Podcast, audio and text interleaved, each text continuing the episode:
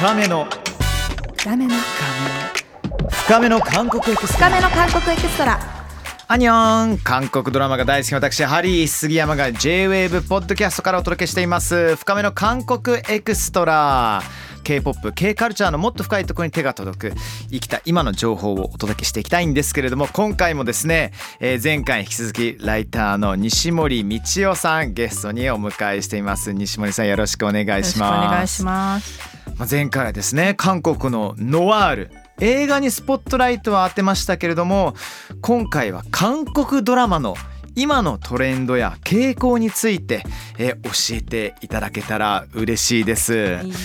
どういうふうに始めていきましょうかね？西森さんが思う今の韓国ドラマこの流れ、トレンドっていうのは。そうですね。なんか最近あの割とこう前回も日本に関心が韓国の方も持ってるんじゃないかって話がありましたけどあのその中でやっぱ日本ってのなんか私たちはあんまり思わないんですけど韓国の方からするとすごくこう何も起こらないけれどもあのでも何かが確実に起こっているみたいな物語性に日本の魅力を感じるそうなんですね。それは韓国の方がってことですか、はいあのはあ。結構こう取材とかで監督とか俳優さんにお伺いするとそういうことを言う方がすごい15年ぐらい前から多くて。それはドラマですか？ドラマに対しても映画に対しても。でそういう関心がやっぱり今もすごく高まっていて。はい、であのまあそういうなんでかっていうとまあでもこう韓国映画ドラマって私たちが見るに、つあのすごく激しいうんうんうん。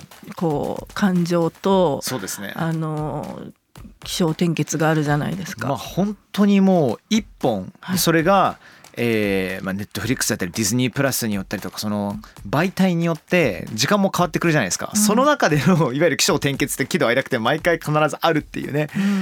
まあ、確かにそれと比べると日本のドラマ日本のドラマというか映画の方をより感じますけども、うん、時間が止まってるどこに向かってるのかなっていうのは、そういうところなんですかね。そういうところえにどういう作品に惹かれたりとかしてるんですかね？昔だとよくあの口に出てくるのは。ラはい。ブレター、えっ、と、岩井俊二監督のがもうずっと好きですし、韓国の方って。最近だとまあ是枝監督とかはい、そういうのに関心があったりあときょ去年2023年の映画のえっと、全部のベスト10韓国映画もいろんな映画含めてその中に2作品日本の作品が入っていましてでその一つが「えーっとすずめの戸締まり」と、はいはいはい。えースラムダンクだったんですね。まあそういう感じでそういうあのちょっと韓国自分の国にたくさんあるものとは違うものとしてすごい日本のことが好きみたいなのがうん最近こう顕著に伝わってくるんですけど、うんでそういうまあ流れと似てるというと、はい韓国の方はやっぱり競競争社会とかそういうなんかに疲れてまあどこの国もそうだと思うんですけど疲れて癒しを求めるみたいな、癒し、はい、これが韓国ドラマの今のトレンドの一つ、そうですね。2015年ぐらいから始まった癒しですか？はい、はい、トレンドとしてヒーリングドラマっていうのが、ヒーリングドラマ、はい、あの流行り始めまして。例えばどういう作品がヒーリングドラマに入るんですかね？2015年にそのヒーリングドラマの最初だって言われたのは「キルミーヒールミー」っていうドラマとか「大丈夫？愛だ」っていうのがあったんですけど、はい。それはあの、まあ、韓国ドラマってよく財閥の御曹司とか出て、はいはいはい。お金持ちの人が出てくる。ででもそれからちょっと変わって財閥の御曹司なんだけど、なんかその心身にこう疲れて、えー疲れてその、うん。ゆ病というかあのしと向き合いながら、そういう人格がいくつもあったりとかあの心の傷を抱えてるとかそういうキャラクターの人が出てきてそれをその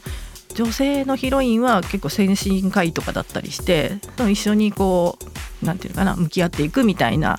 えじゃあ見てる人はまあそういう、えー精神科医だったり、そういう主人公を通して自分の実体験をいろいろと、ね当てはめながら見ることできたりとかするんですかね。そうですね。誰にでも心の傷はあるんだみたいな、えーそういうあのことがその広くはい。あの知られていくきっかけになったかもしれないんですけど、えでそこからまあコロナ禍ぐらいになるまで続いてうん。そういう流れが続いてたんですけど、コロナ禍でもっとなんかこうあのもっと幅広く見られるようになったのが「椿の花咲く頃」とかはいはい「海町ちゃちゃちゃ」とかはいはいはい。あったと思うんですけどあと「私市の解放日誌」とかあれって大体疲れたヒロインが田舎町に行うん。はいはいはい。って田舎町との交流の中で癒されていくみたいなまあそれだけではないかもしれないんですけど、うん。みたいなものがやっぱりコロナ禍あたりはすごく多くなっ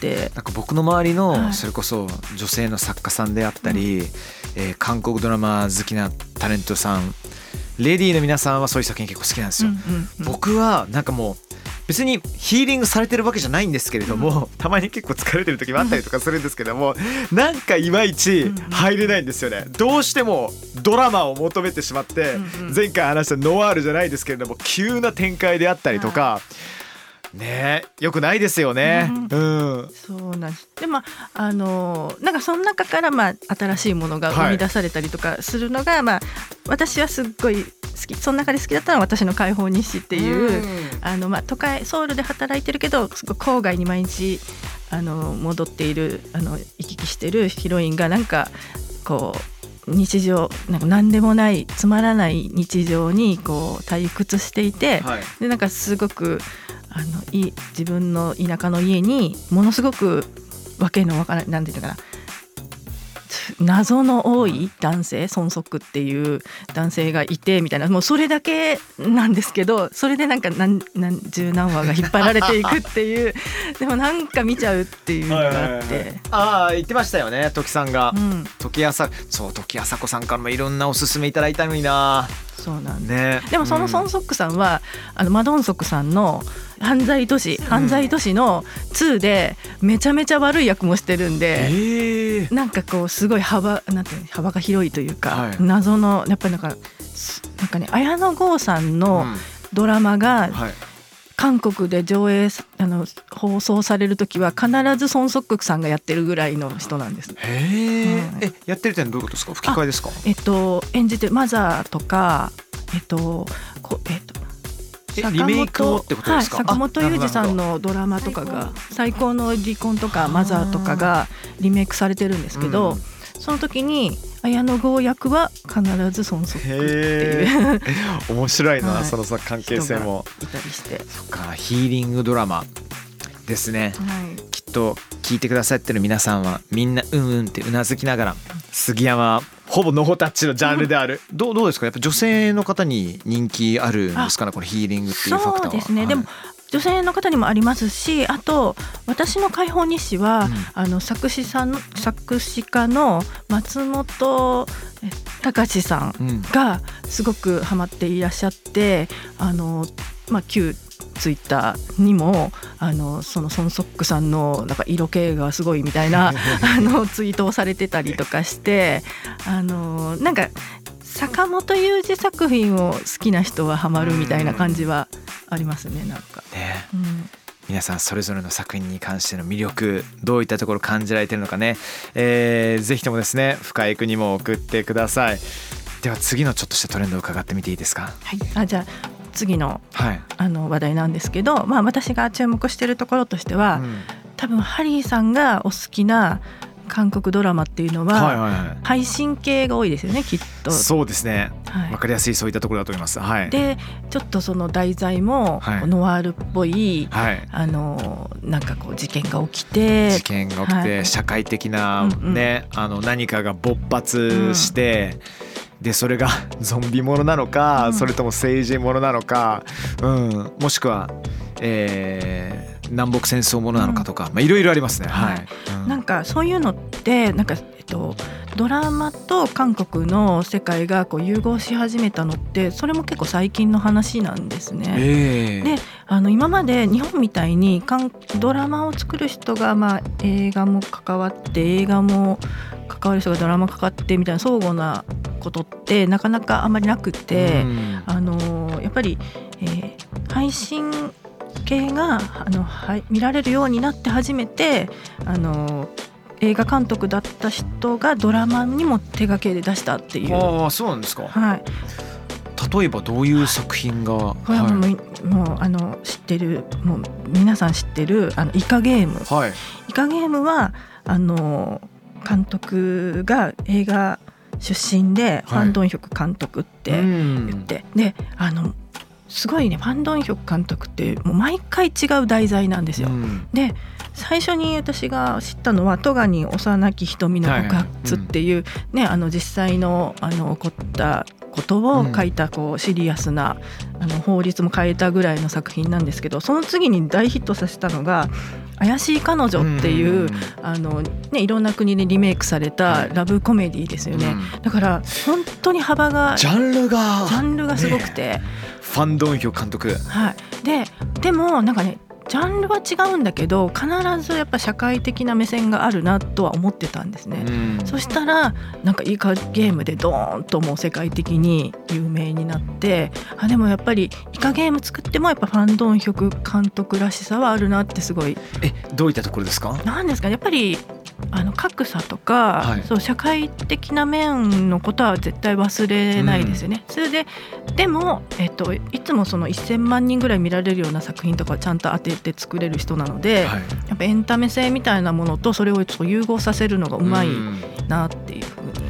その時代のその人々それが韓国人であろうと日本人であろうと、えーまあ、インターナショナルな方々関係なく人の心に突き刺さる作品でどういうものなのかっていうのをね、本当分かってる監督という印象を受けますよね。はい。うんで他にも、はい。あのムービング、ムービングまさに今あの、はい。見始めたぐらいです。ですよね。はい、はい、ムービングもあの最初の前半のところは、はい。ラブコメディね日本でもよく見るような、僕も本当始めたばっかりなんですけども、あこれ結構、うん。あのゆっくりだなと思っていて、うんうん。展開が。はい。だいたいあの言い方悪いですけども、あの第1話でとんでもないことが発生する、でもこれがじわじわじわでちょっとサスペンス的な要素が入ると思いきや思いっきりラブコメ的な描写もあったりするじゃないですか。はい。主人公がね、まあ、とにかく、まあ、超能力を持ってるんですよ。いろんな方々が超能力を持っているで、えー舞台は学校であったりいろんな場所であったりするんですけども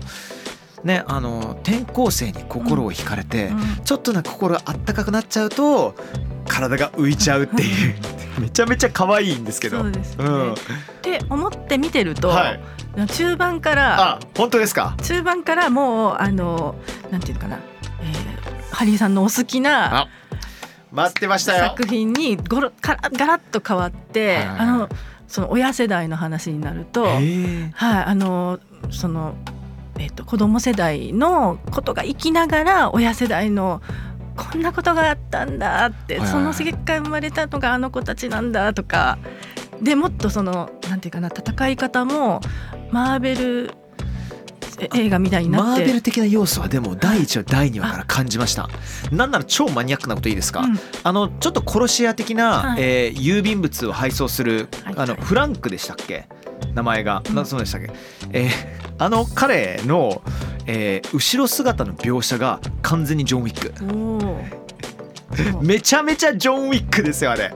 で撮り方も、はい。で色もすごいマーベルっぽいんですよねなんか見てると。ですよね、うん。なんかあのもっと後になってくると本当にマーベルのヒーローの名前とかがセリフに出てきたりとかもし始めるのではいああでもあのまあなんていうかな、まあ、ディズニープラスじゃないですか、だからあーディズニーだからこそのそういうこうリンクした世界っていうかあ、はい。アジアでマーベルの世界を作れば、うん。あこうなるんじゃないかなとかちょっと思えたり、うんもしかしたらあのままムービングのキャラクターがなんかマーベルの中に行ってもいいんじゃないかなぐらいの。全然いいと思います、はい。むしろ想像できます。うん、たった3話しかまだ見てないけど、はい。あも もっと見始めてもっと好きな感じになっていくと思うんですけど。本当ですか？はい、なのであでそれがはいすごく話が長くなっちゃったんですけど、いやいやムービング君もやっぱり映画監督。あそうなんだ、まあどの作品ですか？ザ・メイヤー特別市民っはいてはいはいはい。チェ・ミンシクさんだったかな、の作品とかを撮ってる方だったりとか。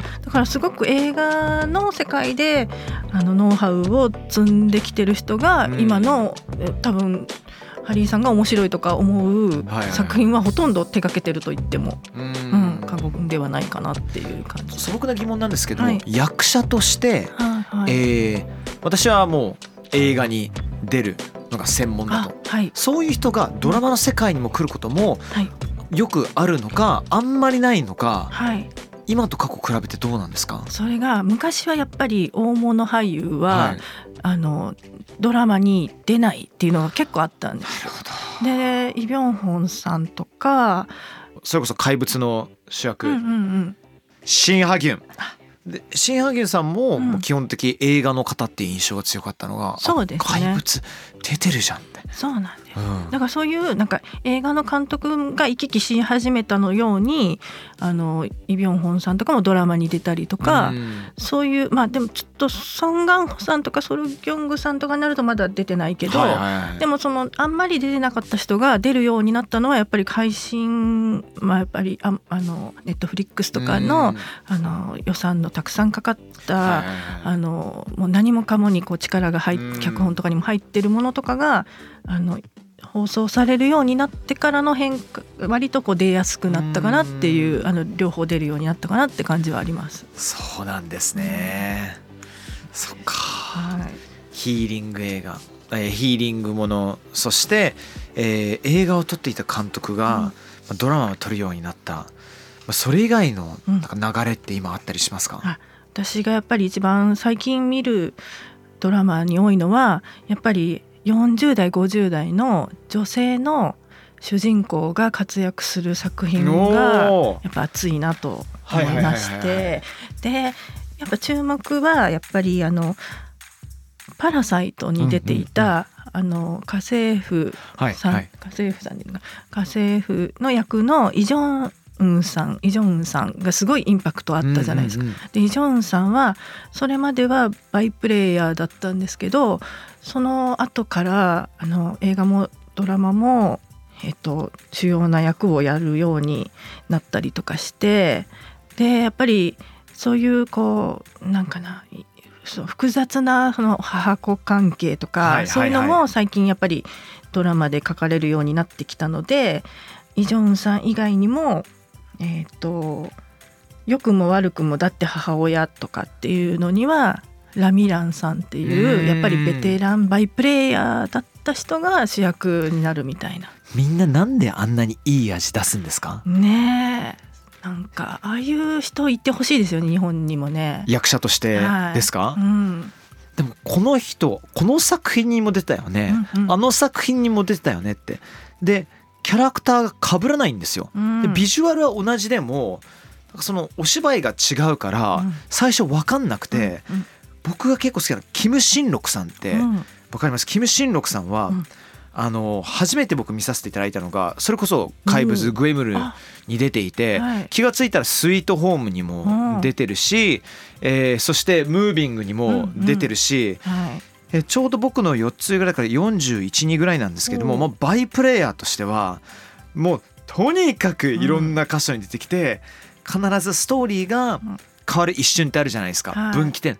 そこに携わってきたりとかするんですよね、うん。好きだなだから結構こう日本ではこう男性バイプレイヤーの方はがい40代50代でうんうんうん。主演をやるようになったりとかよく見るじゃないはいですか。そういう意味であのまあ韓国も実は韓国ノワールって味のあるねその40代50代の人がこう脇役で頭角を現してあの主演になるみたいな最近だと,、えー、とあのパク・ソンさんっていう新しき世界とかのバイプレイヤー名バイプレイヤーの方の主演作とかがたくさん来たりとかしていてなんかそういう男性の俳優さんもあのバイプレイヤーから主演へみたいなコースがたくさんあったんですけど、なんかそれよりも最近は女性の活躍が、ちょっと前に、はい、なんかあの、えー女性たちが全員集まってちょっとオーシャンズイレブン的な要素になる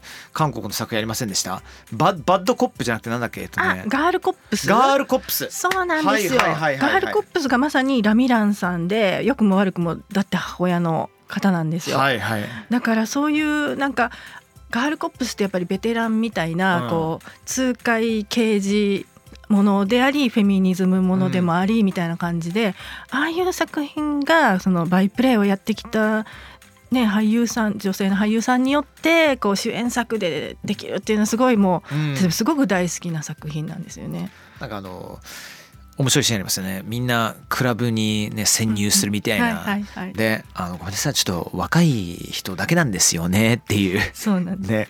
それに対しての開始がもうなんかもうあやっちゃってくださいよみたいなね。そうなんですうん。すごく面白くて。であの正直政治家だったっけな？正直政治家っていう映画もあって、その政治家の役とかでやるコミカルなあの主演映画とかもあるんですよ、だからすごく今あのその2人がやっぱりあのバイプレイヤーから主演になってなんかど真ん中みたいなあのヒロインではなくなんかどこにでもいるわかりますわかりそますの辺のもう知ってるおばさんみたいな人が活躍するものとかがあるのがすごい楽しいですね。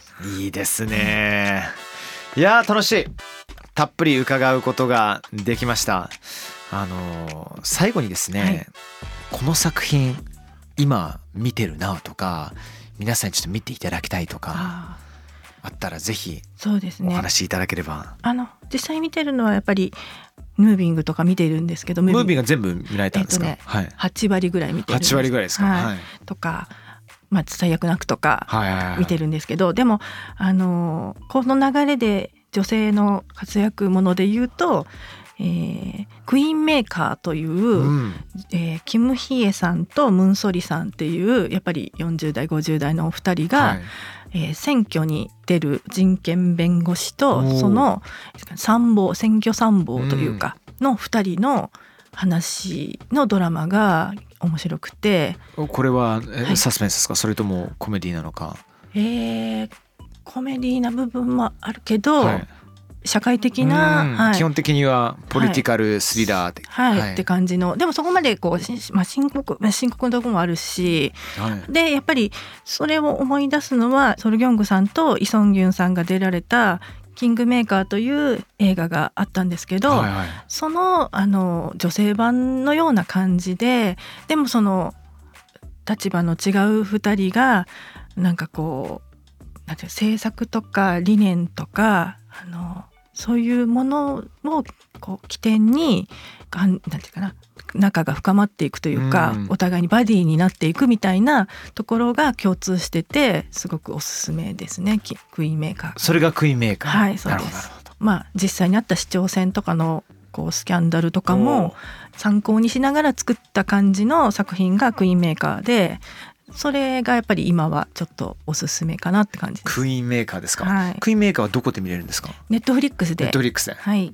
チェックさせていただきます。はいさあ2回にわたって西森道夫さんにもうたっぷりとですね、えー韓国映画そして韓国ドラマの魅力をで、えー聞くことができました西森さんまたね、はい。新しい作品が出てきたりして定期的によかったらぜひ、はい。あのこの後もちょっとあの X の方でフォローさせていただきますので。あありがとうござい今ます。後もよろしくお願いいたします、ありがとうございます。ありがとうございました。次回の深めの韓国エクストラも皆様お楽しみに。深めの。深めの韓国エクストラ